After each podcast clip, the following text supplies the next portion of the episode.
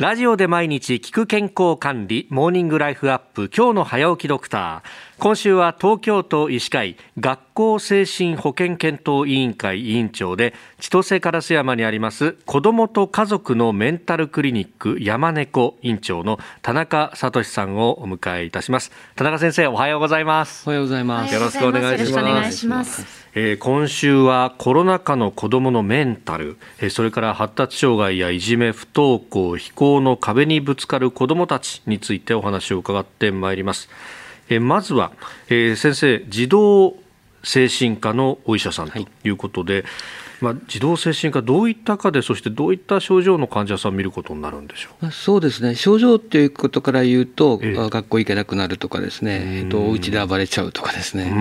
まあ、小さいところではおねしょが止まらないとかですね、お腹痛くな学校行こうと思うとお腹痛くなっちゃうとか、はいうんとまあ、もうちょっと大きくなると、こう、まあ、今で言うとネット依存とかねゲーム依存とかいうのとか引きこもりみたいなあたりまでが守備範囲になります。あまあ、うちもあの6歳の男の子を抱えててこういろいろ個人的にも聞きたいなと思うことがたくさんあるんですがまずあのコロナ禍でえー、メンタルの状況、子どもたちどうなっているのかというあたり、もう3年になりますよね、ね。コロナの中でっていう、どうなってますか？そうですね。あの初めの頃それこそみんな世の中大騒ぎして、はい、まあ、コロナ心配って不安がある子どもがいたんですけども、まあ、子どもはむしろそれは割と早くてですねあの、終わるのが早くてみんな結構元気になってたんですよね。で34か月ぐらいしてからかなあのこうそれまではしなかったようなことをしだす子どもが結構いたあの以前はやってたけどもうやらなくなっている、はい、ベタつきお母さんにベタつくとかですね、えーと、トイレに一人で行けないとかですね。あの要するにねみんなが少しずつ赤ちゃん帰りし始めたんですよね。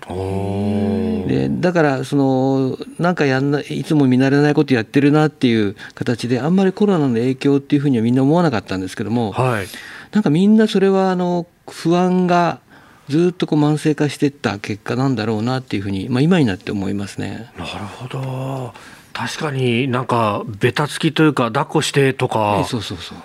そういえばなんか最近やたらとこうギューしてみたいなのがあるなっていうのは、ね、多分そういうのみんなそのコロナの影響だろうと僕は思ってますね。はあそれってやっぱりこうなんとなく無意識的にストレスを感じるってことそうですね。であのストレス感じた時に子どもって、はい、まあ、これ一つの解消方法として、うん、えー、少し年齢が赤ちゃん帰りするんですよね。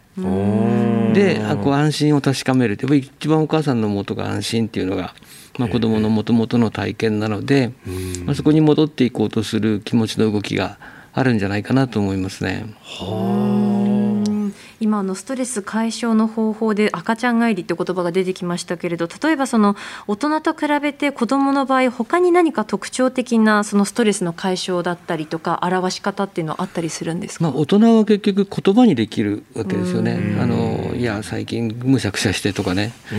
あのどうも気持ちがすっきりしなくてとかって言うんですけども、まあ、子供それができないので、はい、えっとまあ、行動に出るか体に出るかなんですね。行動に出るとそういうこうちょっと赤ちゃん帰りになるし体に出るとお腹痛いとかおねしょとかっていう。これ四六時中マスクをしてる生活じゃないですか。でその中でやっぱ空気を読むその表情を読むみたいなことがなかなかできづらいとも言われますが、その辺影響ってありますか？あすごくあると思いますね。あの子供そういうことをしながら、まあ、表情を読む練習とかあの言葉以外でコミュニケーションする練習をいっぱいしてるわけで、そのコミュニケーションの手段がすごく限られてしまうというかねあの情報が少なくなってしまうので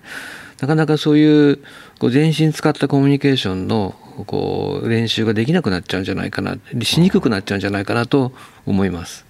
まあ、その辺の話、明日も引き続き伺っていこうと思います。はい、えー、子どもと家族のメンタルクリニック山猫院長の田中聡さんでした。先生、明日もよろしくお願いします。よろしくお願いします。どうも。